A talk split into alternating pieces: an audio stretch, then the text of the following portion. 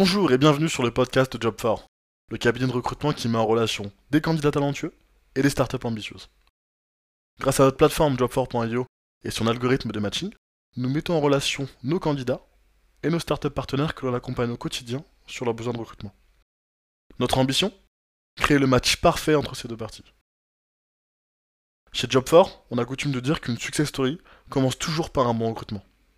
Alors si vous souhaitez démarrer la vôtre, rendez-vous sur job4.fr.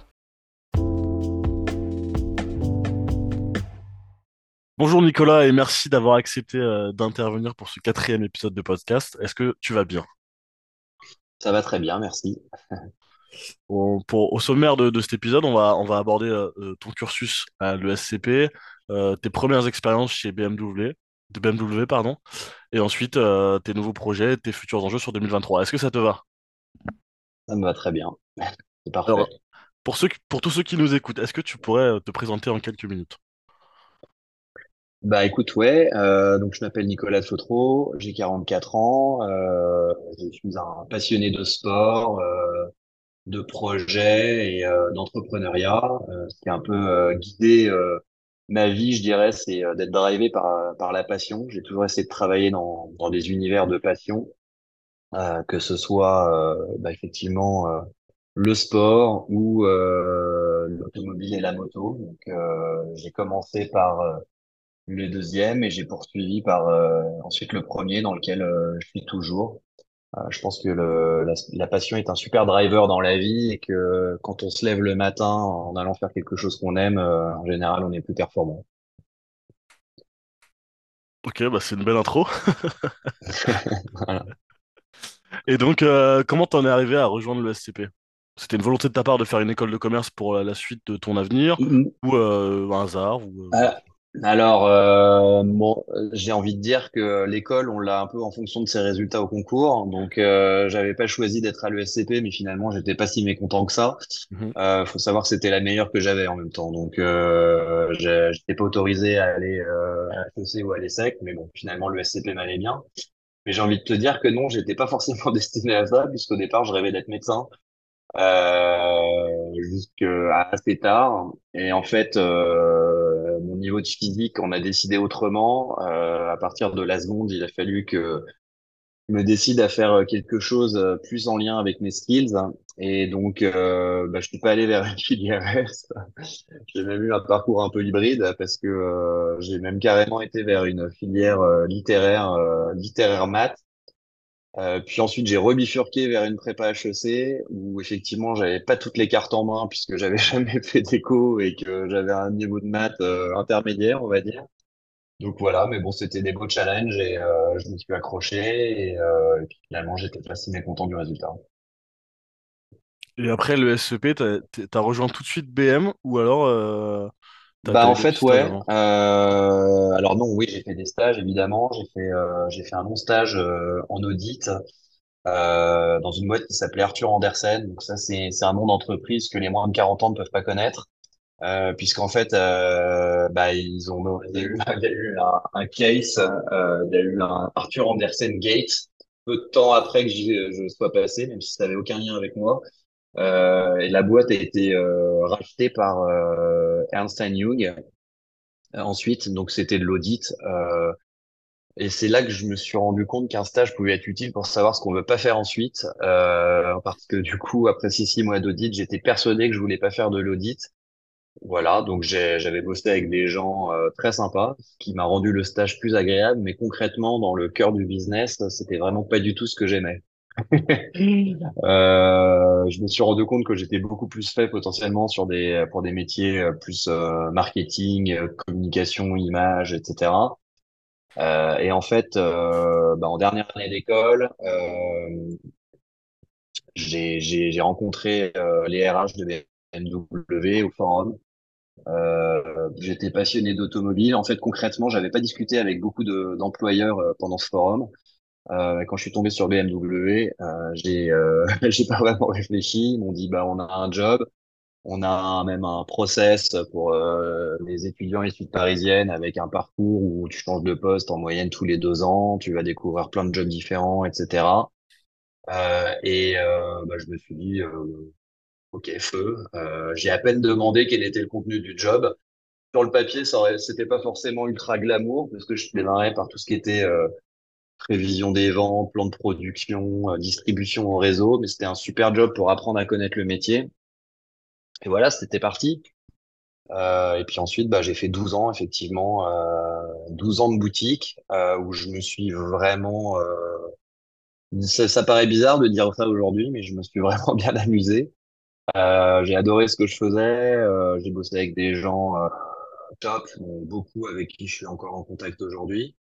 Euh, bah sur euh, effectivement j'ai dit euh, le métier euh, prévision des ventes. Après j'ai fait de la, de la communication euh, plus RP ensuite j'ai dirigé un réseau de 14 concessions. Euh, après j'ai été en charge de tout ce qui était événementiel partenariat sportif ambassadeur de marque. Donc ça c'était très cool. Ça m'a permis de me constituer un bon réseau pour l'après.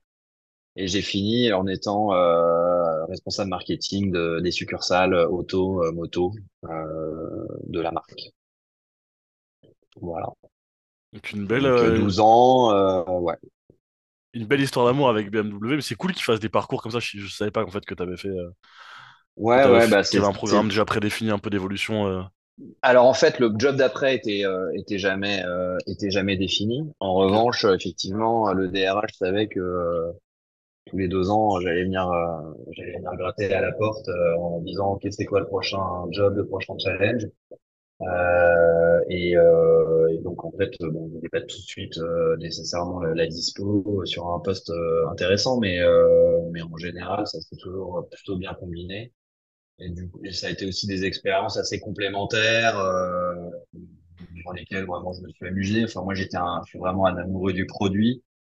Que bon, je, je je faisais pas mal de, de karting, euh, j'adorais le circuit, euh, etc. On a le droit d'en parler aujourd'hui, hein, euh, dix ans après. euh, à l'époque, on, on était un peu moins sur les problématiques, on va dire, environnementales. Mais j'avais déjà ce goût. J'avais déjà ce goût et j'ai déjà et j'avais eu la chance euh, de bosser sur un projet incroyable, un des peut-être le plus passionnant sur lequel j'ai bossé euh, dans toute ma carrière, qui était un projet qui s'appelait Clean Energy et où en fait euh, BMW était extrêmement euh, précurseur et avant-gardiste à l'époque. Euh, ils le sont toujours, mais euh, à l'époque, sur les solutions, euh, les solutions d'énergie du futur, euh, notamment, ils avaient misé sur l'hydrogène en fait à l'époque. Et euh, bah, mon rôle, c'était effectivement de, de, de monter des projets euh, de lobbying autour de, de, de cette euh, énergie euh, alternative où concrètement, en fait, ils avaient développé un moteur thermique qui fonctionnait avec de l'hydrogène liquide. Et donc, en fait, au, lieu de faire de ton plein d'essence, bah, tu faisais ton plein d'hydrogène. Euh, alors, il y avait des grosses contraintes, hein, parce que euh, l'hydrogène devait être maintenu à une température de moins 250 degrés dans le réservoir. L'hydrogène était un gaz deux fois plus léger que l'air, donc euh, il fallait euh, avoir un truc ultra, ultra hermétique pour pas qu'il y ait de fuite, euh, etc. Mais on a, on a monté des événements dingues avec des journalistes, des influenceurs, des, des politiques aussi qu'on faisait venir sur le centre de développement à Miramas dans le sud de la France. Ils roulaient avec la voiture, ils voyaient que la voiture recrachait de la vapeur d'eau. Et là, on, je parle de ça, c'était il y a 14 ans. Donc. Déjà à l'époque, enfin, on n'avait même pas Toyota avait à peine sorti sa nouvelle Prius, on connaissait à peine euh, tout ce qui était technologie hybride et tout ça. Et BMW disait, l'hydrogène, c'est le futur. Et force est de constater qu'aujourd'hui, ils ont peut-être raison, puisqu'on a fait le passage hybride. Maintenant, on est à l'électrique, mais tout le monde sait très bien que l'hydrogène, c'est le futur, parce que euh, bah, l'électrique, il y a d'énormes problèmes, euh, notamment euh, bah, sur le recyclage des batteries, sur ce qu'on en fait, sur les métaux rares, euh, etc. Donc, euh, bah, il s'est avéré qu'ils avaient peut-être euh, un peu trop d'avance sur leur temps, euh, mais que, euh, en tout cas, c'était, enfin, pour moi, ça a été un projet hyper structurant et hyper intéressant. Et après, euh, comment t'es venu l'idée de, de Willy Bumen? Sur la continuité un peu de ton poste euh, euh, chez BM, euh, où Alors, en la... alors bon, en fait, euh, en- entre entre cette période où j'avais fait bah, tout ce qui était événements, sponsoring, etc. Bah, du coup, après, il y a eu la, direction marketing des succursales. Euh, bon, ça faisait 12 ans. Euh, moi, j'étais pas destiné à faire euh, toute ma carrière dans la même boîte. en plus, il y a des enjeux qui sont quand même assez politiques dans les grosses entreprises comme ça. moi, j'ai un naturel plutôt assez, on va dire, comment dire, un peu quelquefois maverick, comme disent les Anglais, électron libre. J'aime bien rentrer dans les bureaux et, faire une petite blague. Et dans les grosses boîtes, bah, c'est vrai que quelquefois, il faut faut être assez normé, faut être assez, euh, enfin, faut rentrer dans les cases. Et, euh, et, euh, et c'est vrai que moi, sur la dimension euh, politique, c'était pas nécessairement mon point fort. Euh, j'avais plein de bonnes idées, en tout cas, ce que je pensais être des bonnes idées, que j'arrivais pas toujours à vendre en interne parce que euh, il y avait toujours mille validations à faire passer, un tel, un tel, enfin, la pure politique de boîte qui est vraiment pas mon fort. Et en fait, je me suis dit, bah à un moment, le meilleur moyen de montrer que tes idées sont bonnes, c'est d'essayer de les vendre toi-même et donc de passer par un, par une agence. Euh, mais comme j'avais toujours ce, ce petit point avec la hiérarchie, bah, fallait mieux que ce soit mon agence. Mmh. Donc, euh, bah, je me suis associé avec euh, avec d'autres personnes. Et puis, comme j'ai dit en préambule que je bossais que dans des secteurs passion, que ce soit un secteur qui me passionne, en l'occurrence le sport. Et puis, tant qu'à faire, si je pouvais utiliser mes skills euh, pour tout ce qui est euh, marque, euh, enfin branding, marketing, sponsoring, etc. Ben, tant, tant qu'à faire, ça pouvait être un peu mieux. Et donc, c'est ce qui s'est passé quand on a monté euh, Willy Bimon en 2013. Est-ce que tu peux nous parler un peu plus de cette aventure et, et pour les gens qui connaissent pas Willy Bimon, leur expliquer un peu ce que vous faisiez? Ouais, bah écoute, euh, bah alors euh, à l'époque, euh, et, et les agences existent toujours d'ailleurs, Willy Beeman, c'est une, une agence de, de marketing sportif. Bon, du coup, l'idée, c'était effectivement d'accompagner les marques qui souhaitent aller dans le sport ou qui sont déjà dans le sport et qui utilisent le sport comme un, comme un levier de communication pour, pour atteindre leurs objectifs, que ce soit un rajeunissement de la cible, une dynamisation de l'image de marque, il y a plein de, il y a plein de bonnes raisons euh, d'investir dans le sport. Et puis, euh, bah, en fait, l'idée c'est qu'une fois que que le partenariat est signé, euh, bah, on essaie de raconter une belle histoire entre la marque et, euh, et son partenaire pour que ça crée de la cohérence, pour que le public y croit, pour que les clients se disent ah bah oui, euh, évidemment. telle marque, c'est logique parce qu'ils sont partenaires de tel truc et puis j'adore partenariat, euh, je trouve qu'il est cohérent. Je, je n'utiliserai pas, je, tâcherai de ne pas utiliser l'expression faire du sens pendant tout l'entretien. Hein. Tu, tu, tu m'alerteras si j'utilise parce euh, je sature totalement cette expression.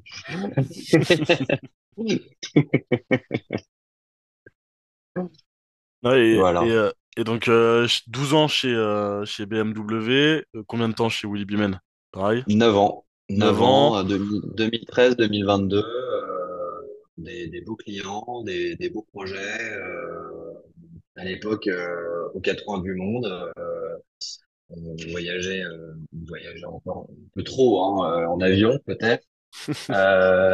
et, et, mais non, mais des super, des super projets, notamment un particulièrement, enfin deux particulièrement cool me concernant, pas, pas que pour l'agence, parce que l'agence a fait d'autres trucs assez cool, euh, mais euh, moi, j'ai bossé pendant trois ans avec euh, le Champagne Moom euh, et, et l'égérie Usain Bolt, qu'on avait signé, qui, est, qui était l'égérie de la marque, qu'on avait appelé le Chief Entertainment Officer avec les équipes de Moom. et donc, le Chief Entertainment Officer, fallait qu'il entertain le monde et qu'il aide à, à, vendre plus de champagne. Donc, donc on a fait des, des, des, super campagnes social médias, des très beaux lancements dans des marchés comme le Japon, l'Afrique du Sud, euh, les États-Unis, euh, et jamais la France, puisqu'avec la loi E20, bah, évidemment, euh, en fait, on peut pas mêler sport et alcool, donc bah, on n'avait pas pu l'activer en France, même si on l'a quand même fait venir à Reims, hein, il a visité les caves. Euh, on a même fait un gros événement dans les caves à Reims parce qu'on a on, lui avait lancé son champagne, on avait créé son propre champagne euh, qui s'appelait Olympe Rosé. Euh, donc c'était très cool. Et autre projet très sympa, euh, bah, c'était euh, le partenariat entre Alliance et euh, le championnat du monde de Formula I, donc Formule 1 électrique, euh, où on avait créé un très gros dispositif à l'image de, de l'Alliance Arena.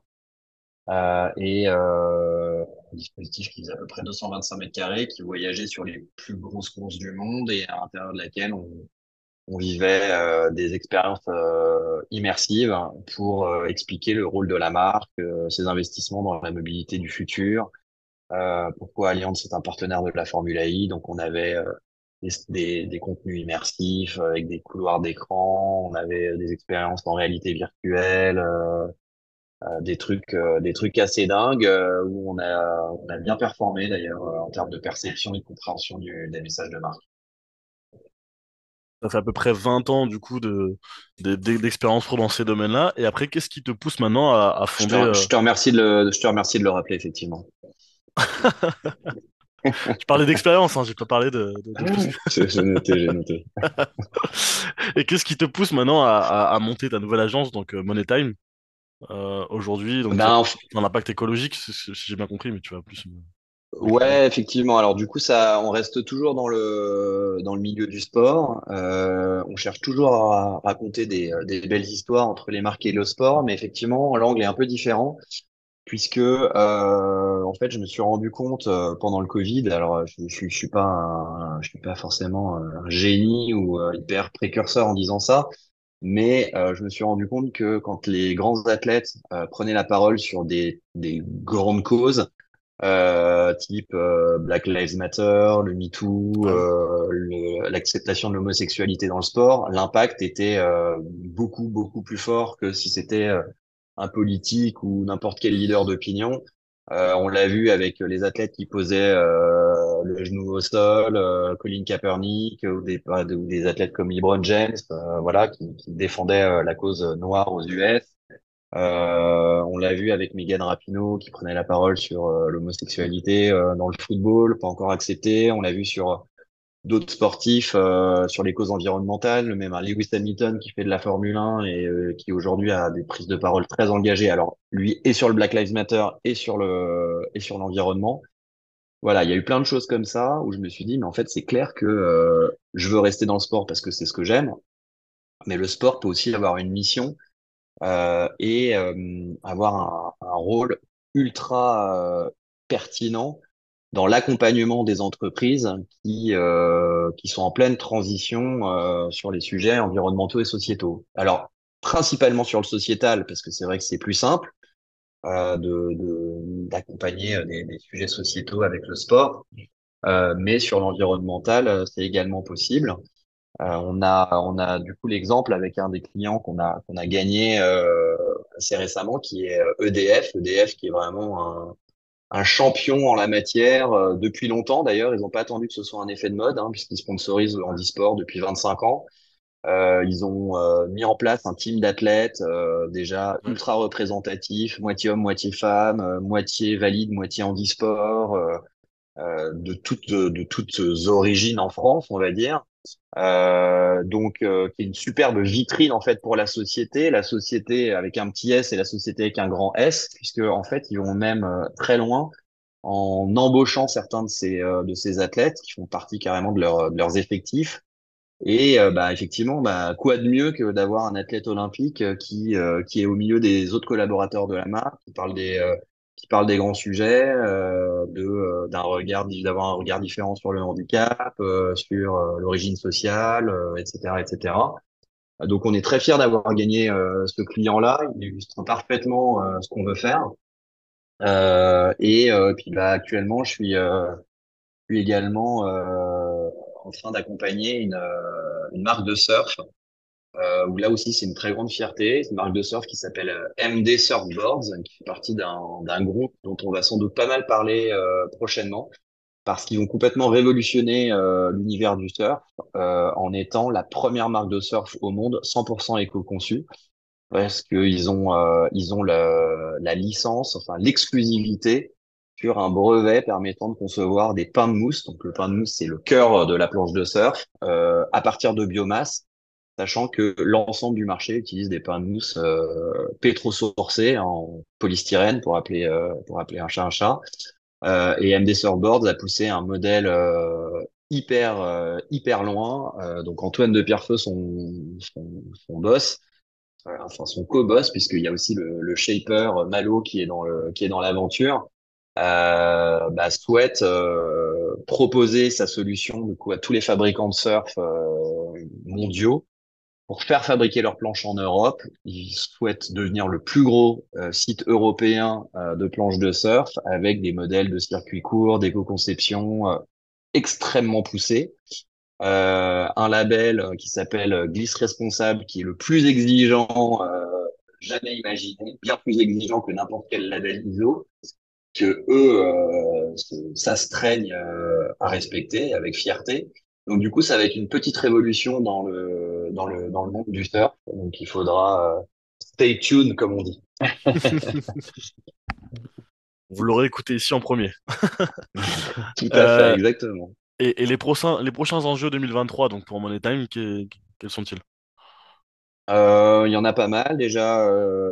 c'est vrai qu'aujourd'hui j'ai la chance d'être intégré dans dans une très belle équipe chez chez Australigad qui est déjà une très grosse agence euh, indépendante et qui me donne vraiment les moyens de me développer. Euh, je peux bénéficier effectivement des expertises internes sur euh, du planning stratégique ou de la création, où je me suis fait un peu mon, ma petite équipe en interne parce que j'ai besoin d'avoir des gens qui soient très en affinité avec les sujets que je traite. Donc, ben, on a une, une équipe, une agence dans l'agence, mais je, je, me structure aussi aujourd'hui en, en, recrutant des profils qui vont pouvoir vraiment euh, incarner euh, incarner l'agence. Euh, donc effectivement, je suis en fait de, recrutement sur des profils de direction de clientèle, de, de direction de création, de, de voilà, de, maintenant sur le sur tout ce qui est social media.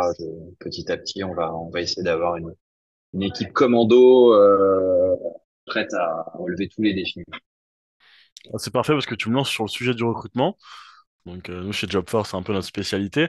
Euh, en 20 ans, même, je dirais même euh, plus, plus que 20 ans de carrière, on va dire, allez, 22, 23 ans de carrière, tu as dû avoir pas mal de, responsabilités et surtout pas mal de monde en dessous de toi. Et donc, forcément, confronté à des problématiques de recrutement. Est-ce que tu as, quelques exemples à nous citer ou un ressenti sur les méthodes que tu as mis en place ou...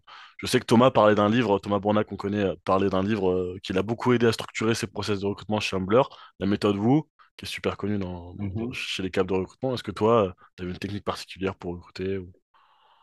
euh, alors en fait, euh, j'ai pas lu de bouquin en la matière, j'avoue.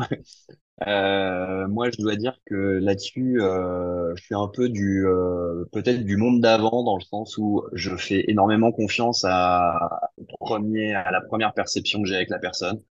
Euh, j'ai eu la chance, euh, je pense, de pas m'être trop trompé euh, dans ma carrière et j'ai une bonne illustration de ça, c'est que la plupart, je dirais 80% des stagiaires ou des juniors que j'ai eu en dessous de moi quand j'étais chez BMW, donc c'est-à-dire il y a déjà longtemps, 10 ans, je pense que je suis encore encore en contact avec eux, juste de près ou de loin, mais souvent de près voire de très près, c'est-à-dire avec une vraie relation d'amitié. Euh, Thomas, dont tu parlais, euh, en fait partie, euh, même si euh, quelquefois il a fallu être un peu sévère avec lui parce qu'il était un peu, euh, un peu revêche. Mais, mais, mais c'est, non, non, mais en fait, je, je, je, je, fais vraiment confiance à, ouais, à mon, à mon feeling avec la personne. En fait, moi, je pars du principe que on est dans des métiers où un, on n'envoie pas des fusées sur la lune, et deux, on sauve pas des vies. Donc, euh, concrètement, euh, quelqu'un qui est bien câblé, qui a de l'envie, euh, qui a déjà un petit background, qui fait que il a, ben, il, va, il, va, pouvoir répondre aux attentes sur le job. Je fais vachement confiance à, à, mes, à mes impressions et, et des, en fait, j'ai juste, c'est des gens avec lesquels j'ai envie de bosser, quoi. Ouais, tu fais davantage confiance aux soft skills plutôt qu'aux hard skills. Ouais, absolument. je pense après, euh, après c'est vrai que quelquefois, euh, ben, on va pas se mentir. Si tu si tu reçois 50 CV pour le même poste, ben, il va de soi que tu vas faire un peu quand même une sélection euh, sur des critères euh, un peu plus perso. par exemple, c'est sûr que si je, je vais peut-être me dire, tiens, j'aurais peut-être plus d'affinité avec cette personne si elle a fait la même école que moi, parce qu'en plus j'aurais envie de privilégier le réseau. Mais ça, c'est logique. Euh, après, je regarde, je regarde les choses dans l'enfant, c'est-à-dire qu'effectivement, je dis n'importe quoi. Euh, si je vois une candidate euh, qui fait du foot, bah ça va attirer mon attention. Je vais me dire tiens, ça c'est pas banal, c'est cool, donc euh, bah je vais avoir envie de la rencontrer. là, je te propose d'enchaîner sur euh, ton rôle de- d'advisor chez euh, Book Collection. Est-ce que tu peux nous en parler un petit peu? ouais, bah, en fait, euh, Brooke, euh, bah, c'est un projet euh, très cool euh, sur lequel euh, l'équipe est venue me voir euh, il y a quelques mois euh, avec un modèle qui m'a assez rapidement séduit. L'idée, en fait, c'est de, c'est de révolutionner la relation entre fans et athlètes. En fait, on part du principe que euh, aujourd'hui, les fans ont qu'un moyen d'interagir en fait avec les athlètes qu'ils adorent, c'est principalement en les suivant sur les réseaux sociaux Mm. ou en allant voir des matchs et en ayant un peu de chance, tu tombes sur le gars euh, à la sortie du match ou éventuellement il a soif. Mais euh, voilà. Et euh, en fait, l'idée, c'est euh, tu es fan de cet athlète et on va te proposer de vivre des expériences ultra exclusives. Donc pour ça, on utilise des technologies de Web3, euh, c'est-à-dire que bah, tu, tu vas pouvoir euh, payer ton expérience en crypto, mais pas que, parce qu'on sait que c'est très bloquant là-dessus, donc tu peux aussi la payer en devise. Euh, t'achètes concrètement une box et dans ta box, il y a une carte. Et cette carte-là va avoir un certain niveau de rareté que tu ne connais pas à l'avance. Euh, donc là, je te dis euh, en exclusi- exclusivité, mais on a déjà signé euh, cinq joueurs du 15 de France euh, parce qu'on est dans une belle année rugby et cinq cadres de l'équipe de France. Donc ça va être très très cool. On va avoir un beau lancement au mois d'avril. Donc tu as ta box, ta carte, tu sais pas laquelle tu vas avoir, mais il y a une carte qui est unique euh, qui va te permettre d'assister à un match euh, en conditions ultra VIP, loge, euh, accompagné, avoir ensuite une rencontre privilégiée avec ton athlète, enfin, vivre un moment de dingue. Euh, ensuite, tu vas avoir euh, plein d'autres cartes euh, qui vont t'offrir des expériences de dingue, genre une vidéo en direct avec l'athlète, mais où, donc il y aura plusieurs personnes qui assisteront à la vidéo, genre un live Twitch où tu peux interagir avec l'athlète, lui poser tes questions, etc des places de matchs euh, sèches, des maillots dédicacés, des ballons dédicacés, euh, enfin énormément de, de choses. Et surtout, en fait, le point ultra positif par rapport à d'autres euh, boîtes qui proposent effectivement des cartes collector, des machins, etc. Nous, euh, l'objectif, c'est pas de la spéculation sur les cartes. En fait, nous, ce qu'on vend, c'est vraiment des expériences uniques et 100% des participants gagnent. Euh, les plus petites dotations sont quand même cool et le prix d'accès euh, est ultra, euh, on va dire, soft aussi puisque on va démarrer à 49 euros. Et puis ensuite, c'est vrai que pour certains athlètes, ce sera peut-être un peu plus élevé s'ils ont une très grosse notoriété mondiale. et puis ça varie aussi en fonction de la puissance de leurs réseaux sociaux, de leur cible ou de leur audience, etc. Euh, mais voilà, donc ça c'est un truc, euh, c'est un truc qui, qui, qui est très cool, très excitant. Donc euh, là-dessus, bah moi j'ai euh, j'ai été associé. En fait, quand ils sont venus euh, me, me chercher, euh, j'étais évidemment très flatté, mais mais très très séduit aussi. Et donc du coup, bah je les accompagne un peu dans la, effectivement la structuration de la boîte d'un point de vue marketing. Je les aide aussi à à, à structurer, à, approcher euh, des athlètes grâce à mon réseau. Mm. Euh, et puis euh, et ensuite à marketer l'offre euh, bah, pour faire que le lancement euh, le lancement sera réussi. Mais je dois dire que je c'est une équipe très pro euh, et c'est aussi ce qui m'a séduit, c'est qu'ils ont d'abord commencé par regarder, on va dire, tout le capot, c'est-à-dire tous les trucs pénibles hein, de effectivement qu'est-ce que faisaient déjà les concurrents, bien ou pas bien, où est-ce qu'il y avait vraiment une ouverture, et surtout toutes les contraintes techniques euh, de blockchain, euh, de euh, crypto, de wallet, de euh, enfin tout, tout cet univers euh, que moi je maîtrisais un peu moins bien, parce que moi effectivement moi je sais rendre le truc sexy, mais effectivement être véritablement dans le le dev, la, la prod, etc. ben il faut avoir des vrais experts pour ça et je dois, je dois dire que là-dessus ils ont ils ont monté un, un, un produit un produit très cool donc je les ai rejoints là il y a quelques mois et euh, en tant que en tant qu'advisor et euh, et investisseur associé. Donc lancement en avril, c'est ça? Lancement en avril, on va communiquer un petit peu avant et euh, et puis bah, effectivement euh, les premières box vont être vendues euh, en avril euh, après euh, un beau tournoi à destination euh, dont on espère qu'on qu'on- qu'on soulèvera à nouveau euh, le trophée euh, à un grand chelem. Euh, mais quoi qu'il en soit, on sait que voilà les joueurs ont une énorme cote de popularité. Puis bah, évidemment commence par le rugby, mais l'objectif, c'est d'aller signer plein de sportifs, et on en a déjà effectivement beaucoup d'autres. Euh, dans le surf, dans le basket. Euh, on va peut-être en avoir, enfin je dis peut-être, c'est quasi sûr, euh, dans le tennis, euh, dans tous les sports que les gens aiment. Et euh, ce que j'aime bien dire, c'est qu'on va faire de ces fans des super fans, puisque les fans vivaient le truc à distance et ils vont devenir super fans en pouvant vivre le truc de façon beaucoup plus intense. Euh, donc je pense qu'on sera, on sera assez euh, fiers du résultat quand ça va sortir. C'est un beau projet qui donne, qui donne envie. Je pense que c'est vrai qu'il n'y avait, pas grand-chose sur, sur cet aspect fan expérience en fait en France. Je trouve qu'à l'américaine, c'est quand même plus développé, même dans les stades et tout. Ils ont vraiment fait un truc très sympa. en France, euh, comme tu dis, as assisté encore, même à la fin des matchs, tu peux même pas les approcher. Enfin, surtout en rugby par exemple. Au foot, tu peux. C'est clair. Et et, ce qui est intéressant aussi, c'est de voir que euh, ces euh, athlètes, enfin les athlètes sont également très contents de d'être associés à ça, c'est-à-dire de vivre un peu la relation différemment, de montrer à leur euh, à leur audience, à leur public, bah, qui sont qui, qui, les aiment entre guillemets, enfin et qui, on sait que la relation du sportif de haut niveau avec ses avec ses fans finalement elle est assez courte puisque ben une fois qu'ils sont plus dans la lumière, à part quelques spécimens ultra euh, ultra connus, enfin qui ont vraiment fait l'histoire de leur sport, bah il y en a qui derrière euh, un peu dans l'ombre, si on peut dire. Et du coup, euh, une des choses qu'ils regrettent, d'ailleurs, c'était euh, c'était vraiment ce que m'avait dit Bolt à l'époque. Il regrettait cette chaleur, cette ferveur quand il rentrait dans le stade. c'était le truc qui lui manquait le plus. Alors bon, lui, il a de la chance, il est encore pas mal reconnu dans la rue. Ouais.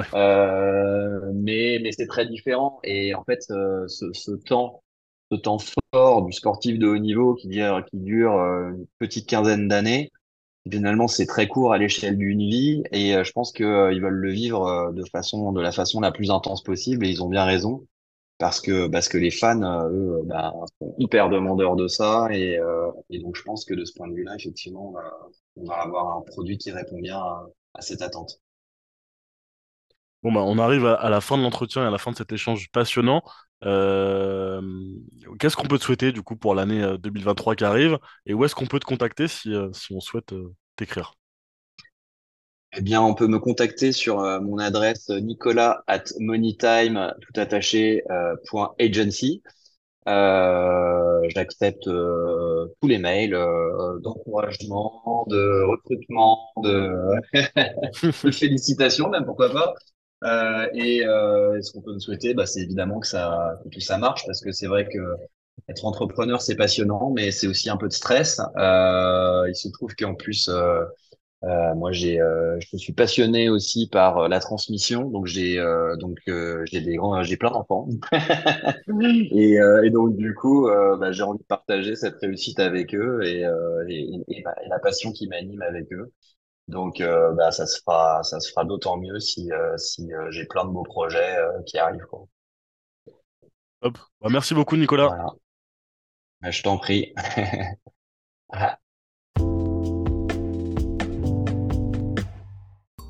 Un grand merci de nous avoir écoutés jusqu'au bout. Si l'épisode t'a plu, n'hésite pas à le partager autour de toi et à nous le dire dans les commentaires. On s'est fixé le challenge ambitieux de publier un épisode de podcast par semaine. Alors reste connecté pour recevoir chaque mardi du contenu sur les nouvelles méthodes de recrutement et pour découvrir le parcours de nos invités. Belle journée